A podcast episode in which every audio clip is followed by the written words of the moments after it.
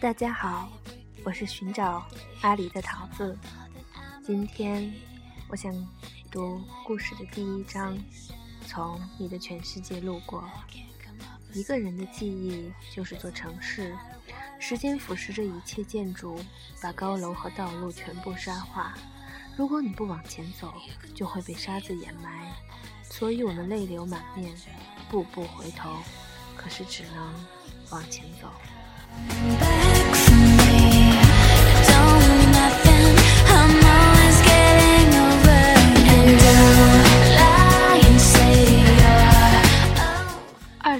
年的时候，心灰意冷，不想劳动，每天捧着电脑打牌，一打就是十几个钟头。但我的技术很差，毫无章法可言，唯一的优势就是打字快。于是我创造了自己的战术，叫做废话流。一发牌，我就开始在聊天框里跟玩家说话。赤焰天使，你舅娘最近身体好吗？天使为嘛是赤焰的呢？会炖熟的，你过日子要小心。咦，苍凉之心，好久不见，你怎么改名字了？毛茸茸你好，帮帮我可以吗？我膝盖肿肿的呢。结果很多玩家忍无可忍，乱乱啪啪的出牌，骂一句“我去你大爷的”，就退出了。我这样，我靠打字赢了打牌，赚到胜率百分之七十五。后来慢慢不管用，我又出了新招。我在对话框里讲故事，系统发牌，我打字。从前有个神父，他住的村子里最美的姑娘叫小芳。突然小芳怀孕了，死也不肯说是谁的孩子，村民就暴打她，要将她浸猪笼。小芳哭着说：“是神父的呢。”村民一起冲进教堂，神父没有否认，任凭他们打断了自己的双腿。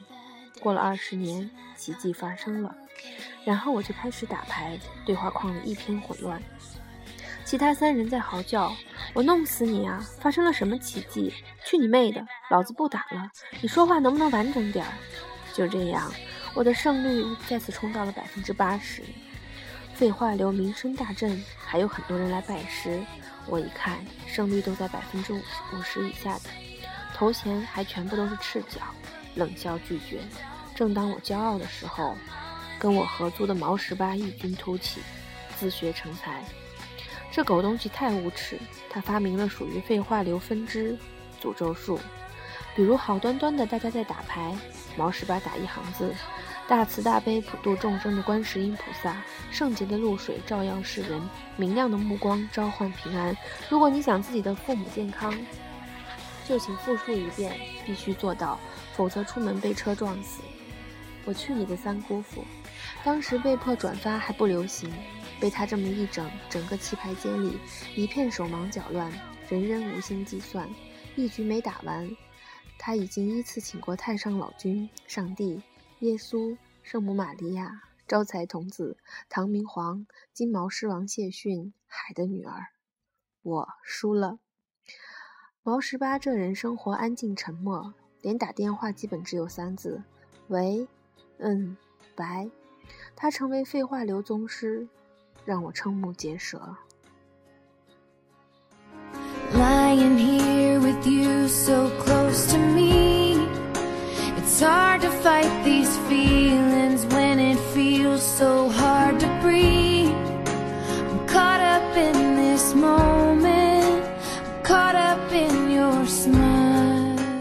我跟毛十八的友谊一直维持着。二零零九年，甚至一块自己自驾去稻城亚丁。当时他带着自己的女朋友荔枝，开到冲古寺，景色如同画卷，层峦叠嶂的色彩扑面而来。我知道毛十八的打算，他紧张的发抖。他跪在荔枝面前说：“荔枝，你可以嫁给我吗？”才一句话，后半句就哽咽了，那个“妈”字儿差点没发出来。将信将疑句变成了祈使句。毛荔枝说：“怎么求婚也就一句话？你可真够惜字如金的。”毛十八一边抽泣一边说：“荔枝，你可以嫁给我吗？”好的。毛十八给荔枝戴戒指，手抖得几乎戴不上。我和其他两个朋友冒充千军万马，声嘶力竭的嚎叫、打滚。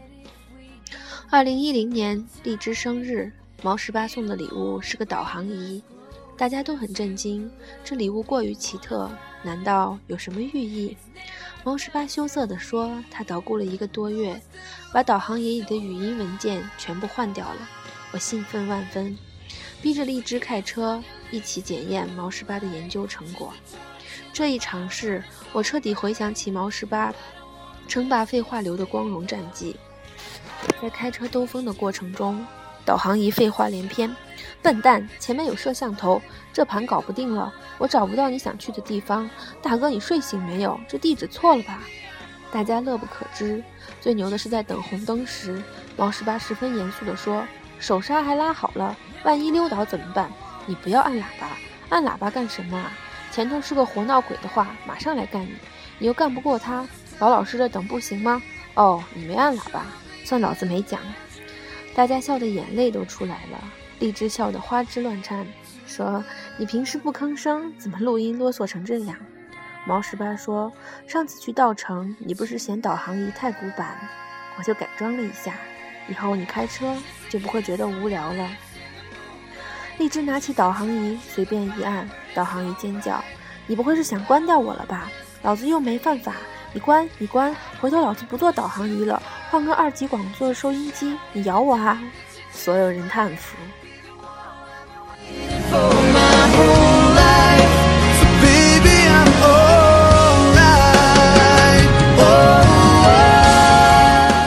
零一一年，毛十八和荔枝分手，荔枝把毛十八送他的所有东西装个盒子，送到我的酒吧。我说毛十八还没来，在路上，你等他吗？荔枝摇摇头，不等了，你替我还给他，他有话想要和你说的，无所谓了。他一直说的很少，真的，荔枝，真的就这样，我们不合适，保重，保重。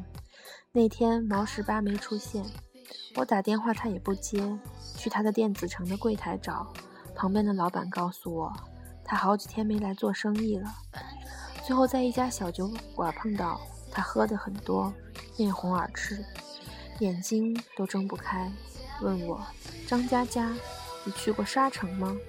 我想了想，是敦煌吗？不是，是座城市，里面只有沙子。你喝多了。他趴在桌上睡着了。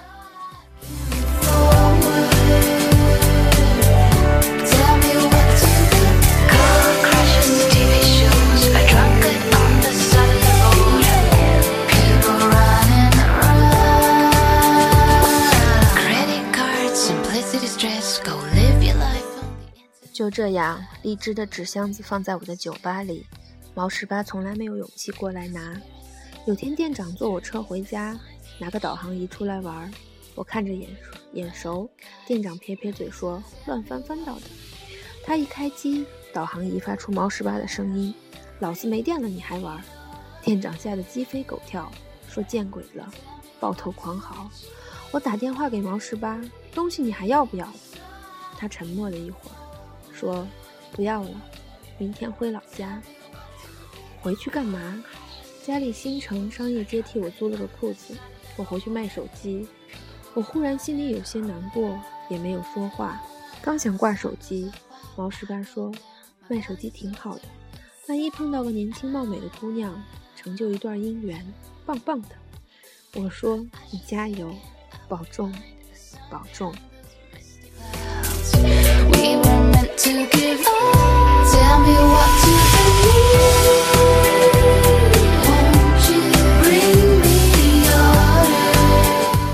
二零一二年八月，我心情很差，开车往西，在成都喝了顿大酒。次日突发奇想，还是去稻城看看。虽然只有一个人，但沿途听着毛十八的导航仪胡说八道，一会儿。跑那么快作死啊！掉沟里我又不能帮你推。一会儿一百米左拐，你慢点儿。倒也不算寂寞，我觉得毛十八真是个天才。我忘记插电源，亮红灯后，导航仪疯狂地喊：“老子没电了！老子没电了！老子没电了！你给老子给点电啊！”我差点笑出来，赶紧插电源。翻过这许多山：跑马山、海子山、二郎山。想看牛奶海和五色海的话，要自己爬上去。我觉得很累，于是停在冲古寺。绿的草，蓝的水，红的叶子，白的山。我看着这一场秋天的童话，发呆。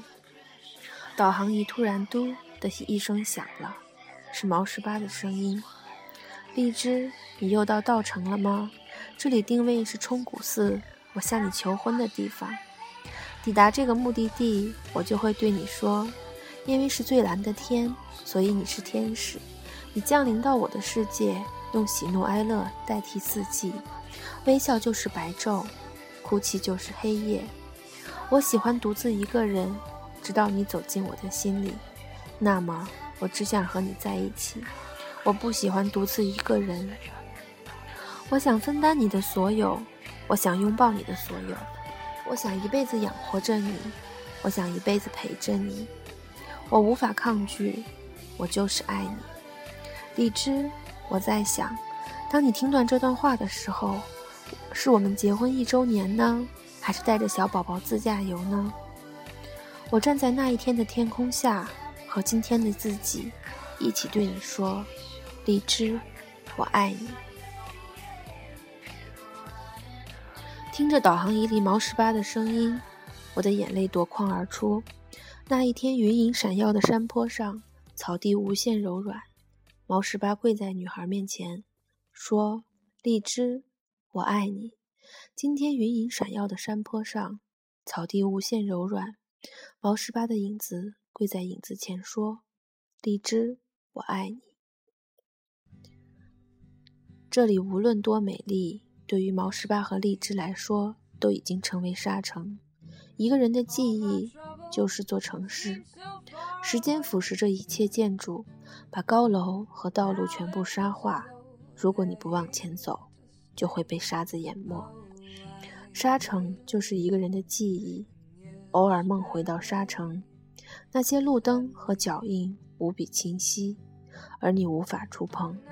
一旦双手陷入，整个城市就轰隆隆的崩塌，把你的喜笑颜开，把你的碧海蓝天，把关于我们之间所有的影子埋葬。